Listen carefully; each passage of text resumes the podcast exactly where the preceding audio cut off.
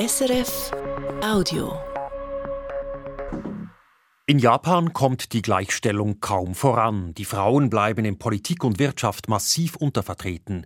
Dahinter steckt ein sehr konservatives Rollenbild, das sich in der männerdominierten Gesellschaft hält. Doch eine neue Generation Frauen in Japan will das ändern und fordert ihre Rechte ein.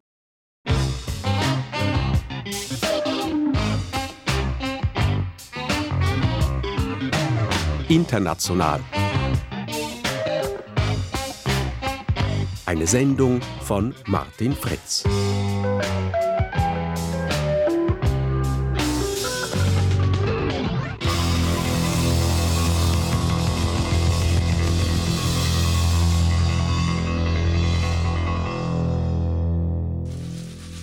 Mit einer tiefen Verbeugung im Blitzlichtgewitter der Fotografen entschuldigten sich die obersten Verantwortlichen der Medizinuniversität Tokio. Bei der Zulassung zum Medizinstudium hatten sie die Bewerberinnen jahrelang diskriminiert. Von ihren bestandenen Aufnahmeprüfungen zog die Universität so viele Punkte ab, dass viele Frauen durchfielen. Auf diese Weise hielt die Universität den Anteil der weiblichen Studierenden unter 30 Prozent. Später kam heraus, dass andere Medizinhochschulen auf die gleiche Weise Frauen bei der Zulassung benachteiligt hatten, da sie ja sowieso bald heiraten und gar nicht als Ärzte arbeiten würden. Dieses Motiv erwähnte der Präsident der Medizinuniversität Keisuke Miyazawa bei seiner Entschuldigung aber nicht. Der Punktabzug für Frauen ist etwas, was nie passieren sollte. Und wir wollen es in Zukunft nie wieder machen. Die ganze Universitätsführung steht dahinter. Die Manipulationen bei den Aufnahmeprüfungen zeigten, wie weit weg die Frauen in Japan immer noch von einer Gleichberechtigung sind. Fast 40 Jahre nach der formalen Gleichstellung per Gesetz bleiben sie unterrepräsentiert, vor allem in Politik und Wirtschaft. Nur 10 Prozent der Führungskräfte in der Wirtschaft sind weiblich und nur 10 Prozent der Abgeordneten im Parlament. An der Elite-Universität Tokio sind nur 20 Prozent der Studierenden weiblich. In verschiedenen internationalen Ranglisten für Geschlechtergerechtigkeit und Chancengleichheit steht Japan weit unten. Eine Ursache sind die überlangen Arbeitszeiten und die damit verbundene fehlende Work-Life-Balance, vor allem aber ergibt sich die Benachteiligung aus Japans ultrakonservativer Denkweise, dass Frauen alleine für Betreuung und Versorgung zuständig sein sollen. Äh, ich bin so glücklich, ja. Japans Fußballerinnen gewinnen vor zwölf Jahren erstmals die Weltmeisterschaft. Das war in Deutschland. Der Spitzname Nadeshiko für das Team wurde damals auch in Europa bekannt. Nadeshiko bedeutet Prachtnelken. Die Ironie des Namens erschloss sich Ausländern jedoch nicht. Das Ideal dieser weiblichen Blumen in Japan stammt aus der zweiten Hälfte des 19. Jahrhunderts.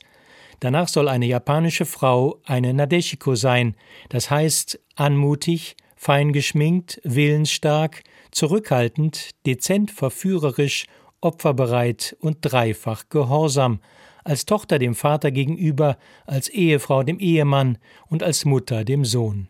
Der Roman Die Geisha von Arthur Golden und zuvor die Oper Madama Butterfly von Giacomo Puccini transportierten dieses Frauenbild in den Westen.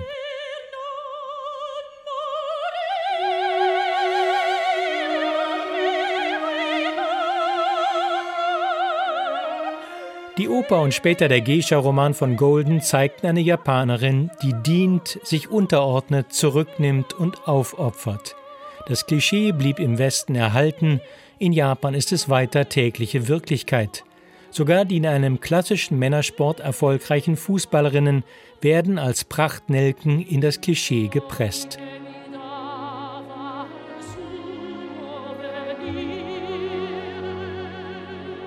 Japanerinnen sollen eben schön sein, nicht mächtig, sollen Hausfrau und Mutter sein, nicht Managerin oder Politikerin.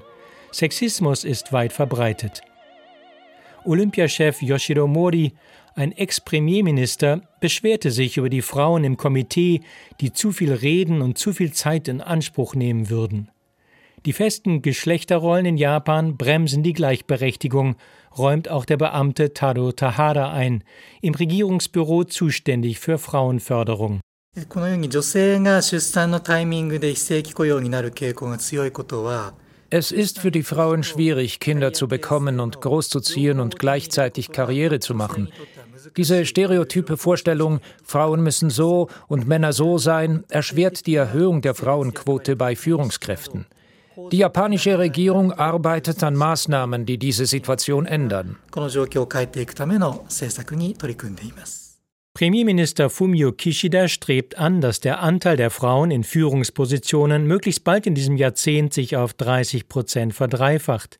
Die Regierungspartei LDP setzte sich zum Ziel, die Frauenquote bei den Kandidierenden für Wahlen auf 30 Prozent zu steigern. Doch der Fortschritt gleicht einer Schnecke. Dem 20-köpfigen Kabinett gehören zwar fünf Ministerinnen an, aber abgesehen von einer Ausnahme sind alle 54 Vizeminister und Parlamentssekretäre Männer.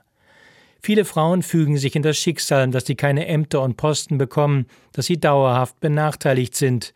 Aber andere gehen mit innovativen Ideen dagegen vor. Ein Kampffeld ist die Kleidung der Frauen, die dem Klischee der Prachtnelke folgt, etwa beim Druck, sich für die Arbeit zu schminken oder der Vorschrift, Schuhe mit hohen Absätzen zu tragen. Zehntausende Frauen unterstützten eine Unterschriftenaktion gegen den Stöckelschuhzwang in vielen Berufen, etwa am Empfang von Unternehmen, in Hotels oder Restaurants, überall dort, wo Frauen Kontakt zu Besuchern und Kunden haben. Die Frauen sollten selbst entscheiden, welche Schuhe sie tragen, forderte Yumi Ishikawa, die Urheberin der Petition. 私が考えるジェンダー平等っていうのは meine Vorstellung von Gleichberechtigung ist, dass alle Menschen, unabhängig von ihrem Geschlecht, in der gleichen Umgebung Herausforderungen bewältigen können. Im Fall von Schuhen bedeutet das, dass Frauen die gleichen Schuhe tragen können wie Männer. Es ist nicht richtig, wenn andere Leute entscheiden, dass Frauen hochhackige Schuhe tragen. Das Arbeitsministerium lehnte ihre Petition ab, aber sie spiegelte einen gesellschaftlichen Trend wider, der viel Zustimmung findet. So wehren sich seit einigen Jahren Teenagerinnen dagegen, dass sie eine Schuluniform mit Rock tragen müssen, selbst im kalten Winter. Ihr Widerstand ist erfolgreich. Heute dürfen Mädchen an über 3000 Schulen auch eine Uniform mit Hose tragen. Die Bläser der Mädchen und die Jacketts der Jungen wurden vereinheitlicht. Doch die frisch gewonnene Freiheit währt in Japan nur kurz. Denn sobald die jungen Leute nach der Ausbildung in die Arbeitswelt eintreten, kehren die alten, geschlechtsbetonten Kleiderordnungen zurück.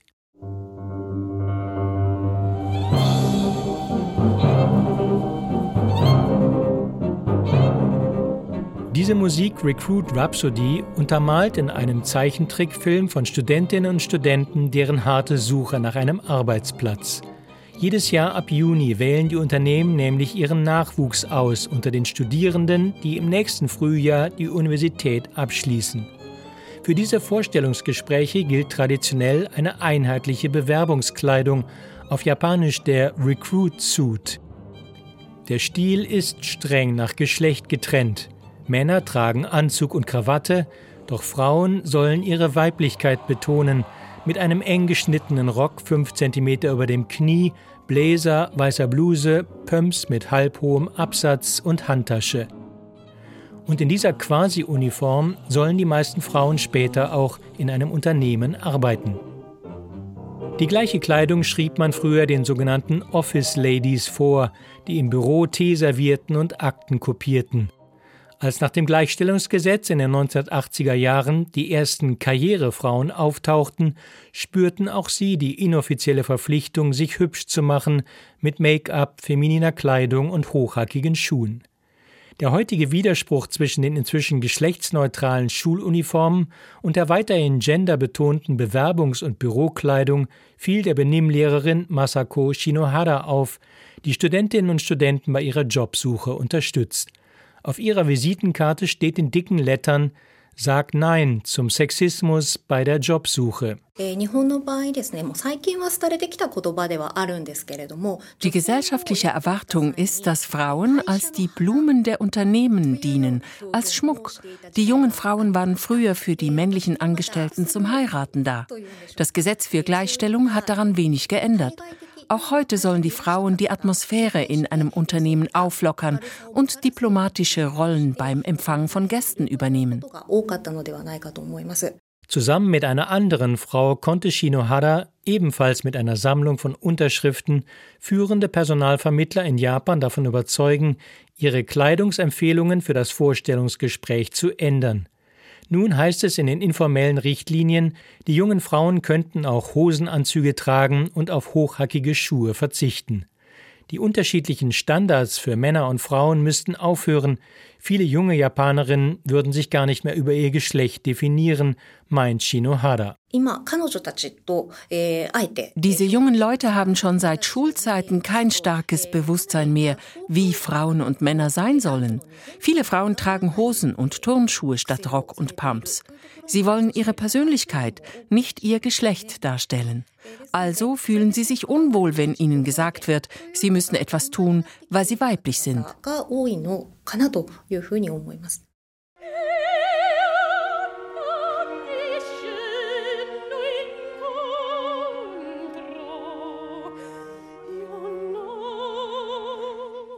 Das nächste Feld für den Kampf gegen die traditionellen Geschlechterbilder ist der Haushalt. In der Regel ziehen japanische Paare erst nach der Heirat zusammen. Dem Ideal zufolge soll die Frau den Haushalt führen, kochen, putzen, Kinder erziehen, der Mann verdient das Geld. Aber inzwischen stieg die Frauenerwerbsquote auf Rekordhöhe. Viele Paare brauchen zwei Einkommen. Haushalt und Erziehung bleiben jedoch in Frauenhand. Einer Umfrage zufolge verbringt die Ehefrau siebenmal mehr Zeit mit Hausarbeit als der Mann. Aber es geht auch anders.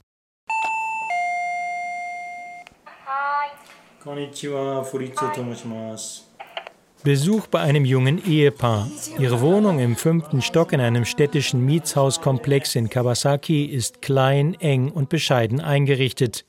Der Mann Joske, 37 Jahre alt, arbeitet als festangestellter Informatikingenieur, seine vier Jahre jüngere Frau Yuka als Webdesignerin freiberuflich von zu Hause, ebenfalls in Vollzeit. Die beiden haben einen kleinen Sohn. An diesem frühen Sonntagnachmittag hat Ehemann Joske bereits das Geschirr vom Mittagessen abgespült und das Abendessen vorgekocht. Bratreis mit kleingeschnittenem Gemüse. Schon bei der Heirat hatte sich das Paar darauf verständigt, die Hausarbeit möglichst gleichmäßig aufzuteilen, weil beide ja voll berufstätig waren.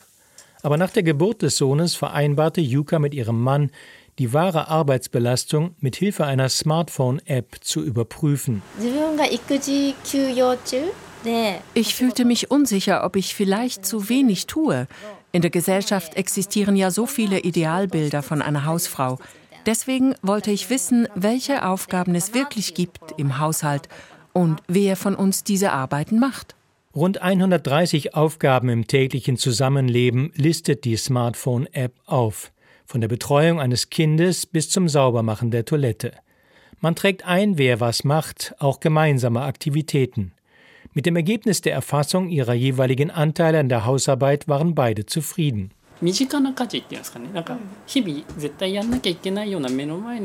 Wir haben festgestellt, dass jeder ungefähr die Hälfte macht. Ich mache viel, was schnell zu sehen ist. Wäsche waschen, Geschirr spülen, Zimmer aufräumen. Aber die App zeigte uns auch, dass viele Aufgaben leicht zu übersehen sind. Zum Beispiel, dass meine Frau unseren Sohn täglich zum Kindergarten fährt und abholt.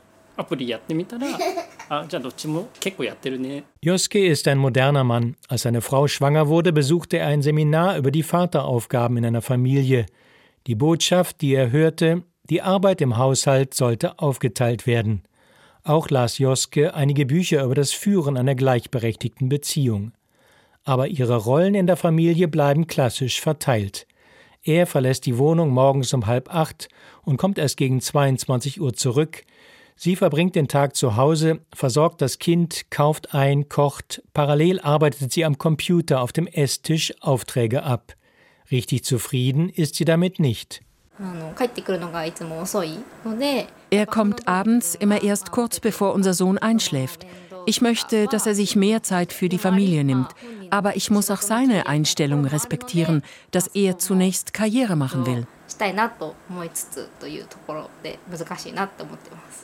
Der traditionelle Ehemann in Japan kommt spät abends nach Hause, erschöpft von seiner Arbeit, lässt sich dann von seiner Frau das Abendessen servieren, trinkt ein Bier vor dem Fernseher, geht baden und dann schlafen.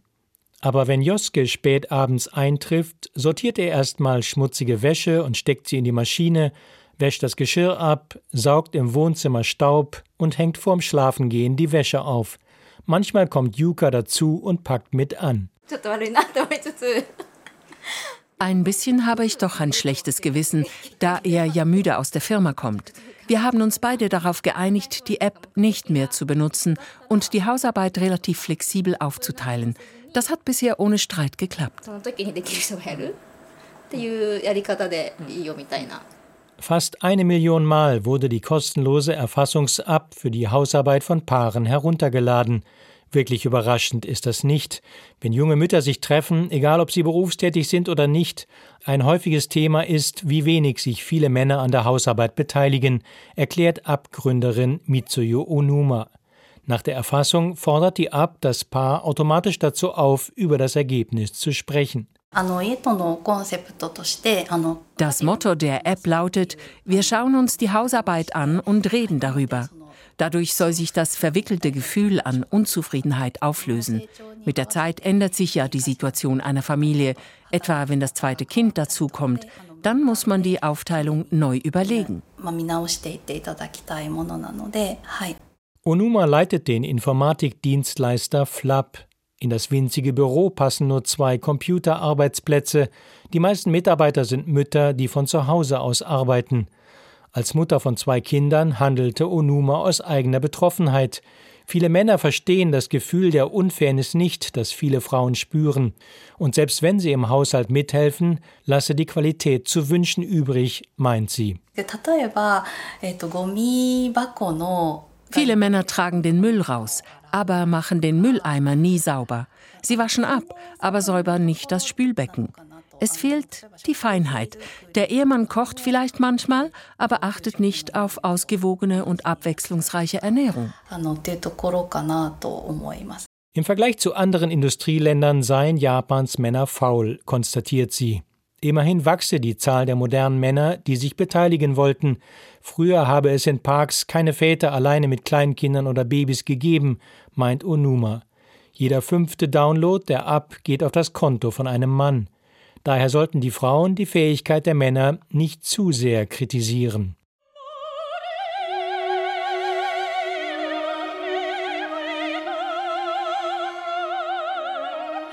Nach dem Haushalt ist das logische nächste Kampffeld der Gleichberechtigung in Japan die Arbeitswelt, die ebenfalls von klassischen Geschlechterrollen bestimmt ist. Die Frau versorgt die Kinder und hält dem Mann den Rücken frei, damit er für seinen Arbeitgeber viel leisten und aufsteigen kann. Wenn Frauen arbeiten, dann meistens in Teilzeit. In der Hierarchie stehen sie fast immer unter den Männern. Noch vor nicht allzu langer Zeit existierte für sie eine Karriere nicht einmal als Option, erinnert sich Yukari Suzuki. Bis zu den 1980er Jahren gab es Arbeiten für Männer und Arbeiten für Frauen.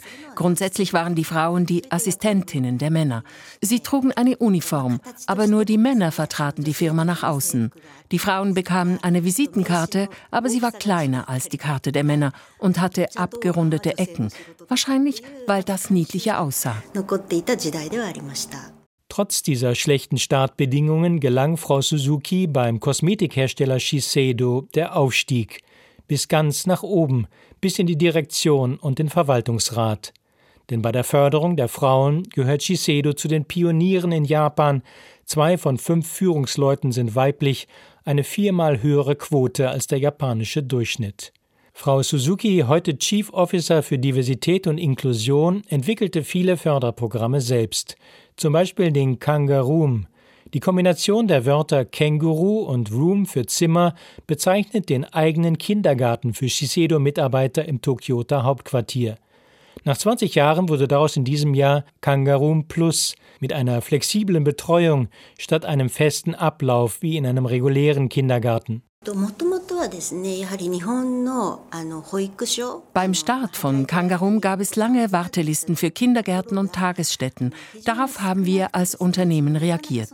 Heute gibt es diesen Mangel an Plätzen nicht mehr. Auch die Bedürfnisse der Elternteile haben sich geändert. Kangaroom Plus springt ein, wenn das Kind einen Arzttermin hat, aber die Mutter es nicht mehr in den normalen Kindergarten bringen kann. Dann kümmert sich jemand darum. Man kann auch sein Kind dort nachmittags nach der Grundschule betreuen lassen. Gerade spielen im Kangurum einige Kinder mit Holzautos, die sie auf Papierstraßen fahren lassen. Auf einem Teppich sitzt ein Betreuer und sortiert Legosteine. In einem hohen Zelt schlafen vier Kleinkinder tief und fest auf Feldbetten.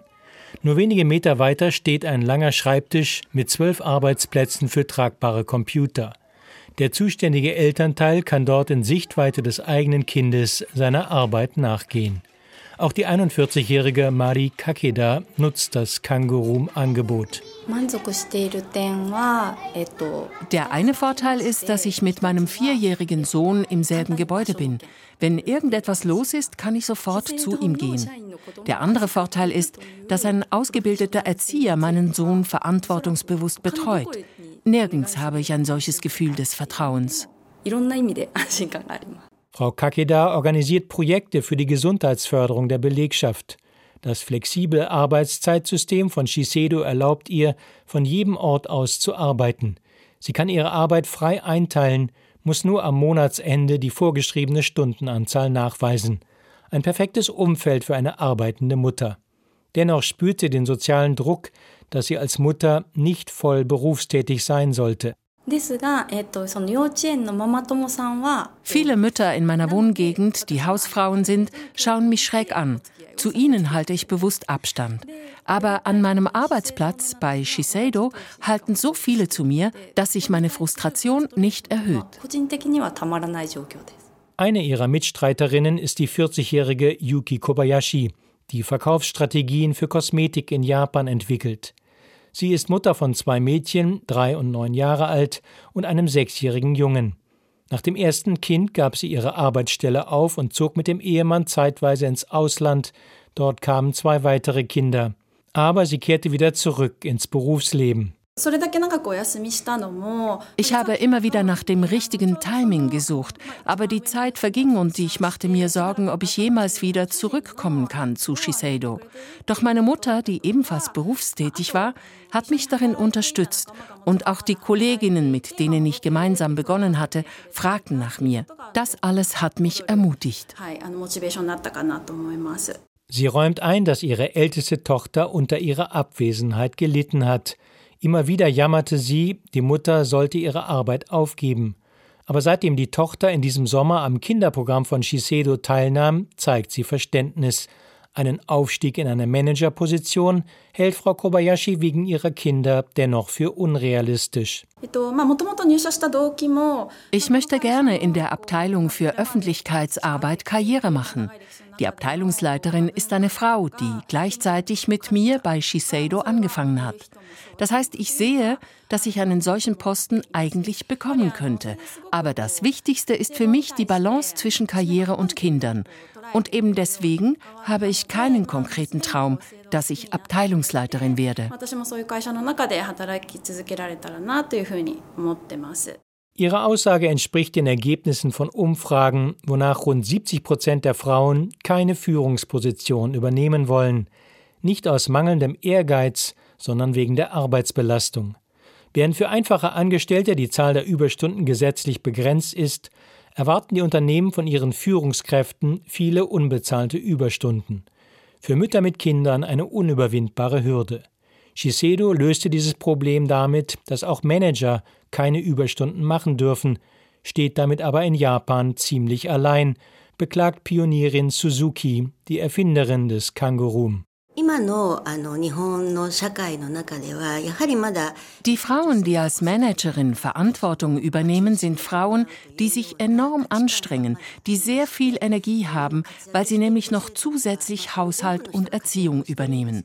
Erst wenn die Männer sich um Haushalt und Kinder kümmern und die Gesellschaft das unterstützt, kommt die Zeit, in der Frauen ihre beruflichen Ziele ohne supergroße Anstrengungen verwirklichen können.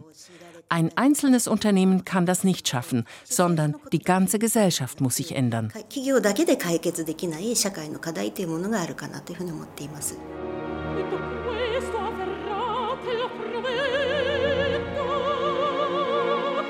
Wenn die Gesellschaft sich ändern muss, dann könnte die Politik eine treibende Kraft dafür sein. Aber in Japan ist die Politik fest in Männerhand. Der langjährige Premierminister Shinzo Abe versprach vor zehn Jahren eine Gesellschaft, in der die Frauen leuchten können. Er verlängerte den Mutterschutz, ließ mehr Kindergärten und Tagesstätten bauen und schaffte die Gebühren dafür ab. Seine Rhetorik drehte sich um die Ermächtigung der Frauen. Aber der notwendige gesellschaftliche Wandel interessierte ihn nicht.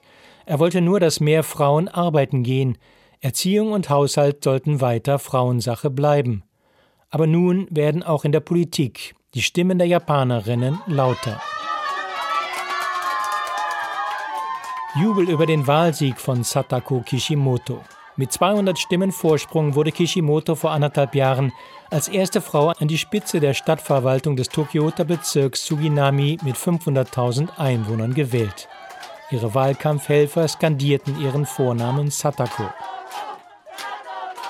Die damals 47-jährige Neupolitikerin, die aus der Umweltbewegung stammt, blieb in der Stunde des Sieges so authentisch, wie sie im Wahlkampf auf die Bürger gewirkt hatte.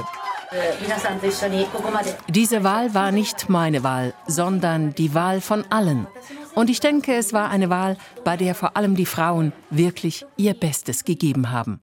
Denn auch bei der Wahl zur Stadtversammlung von Tsuginami triumphierten die Frauen. Erstmals gewannen sie die Hälfte der Sitze, ein extrem seltener Vorgang in Japan. Auf der nationalen Ebene sind nur rund 10 Prozent der Abgeordneten im Unterhaus weiblich. Daran hat sich in den letzten Jahrzehnten nichts geändert. Auf lokaler Ebene sieht es nicht viel besser aus. Nur zwei Prozent der Rathäuser werden von Frauen geleitet. Das sei eine nationale Krise, weil notwendige Veränderungen nicht stattfinden, meint Kishimoto. Es herrscht ein Mangel an Vorstellungskraft wegen der vielen alten Männer, die auf den wichtigen Posten sitzen. Dadurch stagniert die Gesellschaft. Es geht dabei nicht nur um die Geschlechterfrage, sondern auch um die Vielfalt der sexuellen Minderheiten, um neue Themen wie die Digitalisierung und den Klimawandel. Ausgerechnet in einer solchen Zeit werden Entscheidungen von Leuten getroffen, die in der Vergangenheit leben. Ihren Wahlsieg verdankt Kishimoto einer lokalen Bürgergruppe, die ihr Redetalent und ihre Überzeugungskraft über YouTube-Videos entdeckt hatte und sie überredete, ihre Arbeit in den Niederlanden aufzugeben und für eine Kandidatur nach Japan zurückzukehren. Die Zahl solcher Unterstützergruppen wächst. Da ist zum Beispiel das Projekt Fifties, gegründet von der erst 24-jährigen Momoko Nojo, einer schmalen, fast schon unscheinbaren Frau mit runder Brille, hochintelligent und voller Tatendrang. Der Name Fifties ist Programm. Die Hälfte der Parlamentssitze soll Frauen gehören, und zwar möglichst jüngeren Frauen. Dafür setzt das Projekt bei den Stadt- und Regionalparlamenten an. Dort seien über die Hälfte der Abgeordneten Männer im Alter über 60, erzählt Nojo. Nur ein Prozent ist zwischen 20 und 30 Jahre alt. Deswegen verfolge sie eine klare Strategie, damit junge Frauen an der Wahlurne gewinnen. Lokale Politik wird beherrscht von alten Männern. Also müssen wir von da aus anfangen. Erstens müssen wir die Zahl der weiblichen Kandidierenden vermehren und zweitens die Zahl der Bürger, die diese Frauen unterstützen. Mehr Kandidatinnen und mehr Unterstützerinnen und Unterstützer. Das ist das Set, auf das wir uns konzentrieren. Bei den Regionalwahlen in diesem Frühjahr rekrutierte Nojo interessierte Frauen und bildete sie in Seminaren für öffentliche Auftritte und das Führen von Wahlkämpfen aus. Von 34 Kandidatinnen gewannen 26 ihre Wahl, drei von vieren. Finanziert wurde das Projekt über Crowdfunding. Über 1200 Unterstützer zahlten insgesamt 100.000 Franken für die vier Mitarbeiterinnen von Fifties und ihre Aktivitäten. Davon zeigt sich Nojo wenig überrascht. Es gibt in Japan sehr viele Leute, die bereits ein Problembewusstsein haben, aber sich nicht trauen, ihre Stimme zu erheben, sei es aus persönlichen Gründen oder wegen sozialem Druck. Doch die Tatsache, dass so viele Frauen kandidiert und gewonnen haben und so viele Leute uns finanziell unterstützen wollen, zeigt, dass es genug Leute gibt, die etwas ändern wollen. Eine Siegerin heißt Momi Sako. Sie gewann im Tokioter Stadtbezirk Musashino. Es ist ein relativ wohlhabender, von einer großen Universität geprägter Stadtbezirk mit vielen weiblichen Abgeordneten und ein Trendsetter für eine moderne Lokalpolitik. Sako war eine Arbeitskollegin der 50s-Gründerin Nojo. Von ihr inspiriert ging sie in die Politik. Seit Juni sitze ich im Stadtparlament. Dabei habe ich gemerkt, dass die Stadt zwar Frauen unterstützt, die ein Kind bekommen, aber dass es kein Projekt gibt, um Frauen zu helfen, die ungeplant schwanger geworden sind. Da wollte ich etwas machen und mein Vorschlag wird jetzt tatsächlich umgesetzt. Also ich merke, dass man etwas ändern kann.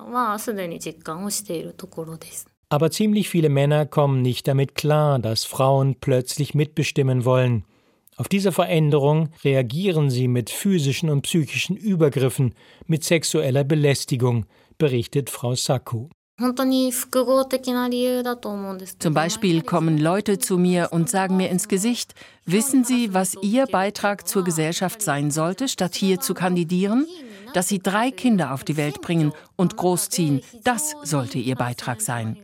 Oder ein Mann kam zu meiner Wahlkampfhelferin, die Broschüren von mir verteilte und leckte die Broschüre ab. Ich habe im Wahlkampf so viel sprachliche und körperliche Gewalt erlebt. Warum will man so etwas erleben? Das ist eben auch ein Grund, warum Frauen nicht kandidieren. Auch Bürgermeisterin Kishimoto hat lange nachgedacht über die Ursachen für die mangelnde weibliche Präsenz in den Parlamenten und in der Exekutive vom Bürgermeister bis zum Premierministeramt. Zu den strukturellen Gründen gehören das Mehrheitswahlrecht mit nur einem Sieger pro Wahlkreis, die gut geölten Wahlmaschinen der etablierten Parteien, auch die niedrige Wahlbeteiligung, aber eben auch die schlechten Arbeitsbedingungen, wenn Sitzungen ohne Pause und bis spät in die Nacht laufen. Spätestens an diesem Punkt kommen dann wieder die starren Geschlechterrollen ins Spiel, meint Kishimoto. In Japan besonders bedeutsam ist die Tatsache, dass die Frauen durch Betreuungsarbeit schon stark belastet sind. Erst die Kinder großziehen und dann die Alten pflegen, sei es bezahlt oder unbezahlt. Das führt dazu, dass Frauen, selbst wenn sie sich zur Wahl stellen wollen, zuallererst an das Glück der ganzen Familie denken und nicht an ihre eigene Karriere. Deshalb ist es schwierig für sie zu kandidieren. Und so bleibt das Dilemma, egal ob in den Unternehmen oder in den Parlamenten, ohne eine stärkere Aufweichung der Geschlechterrollen wird Japan in den Ranglisten für Chancengleichheit noch lange ganz weit unten stehen.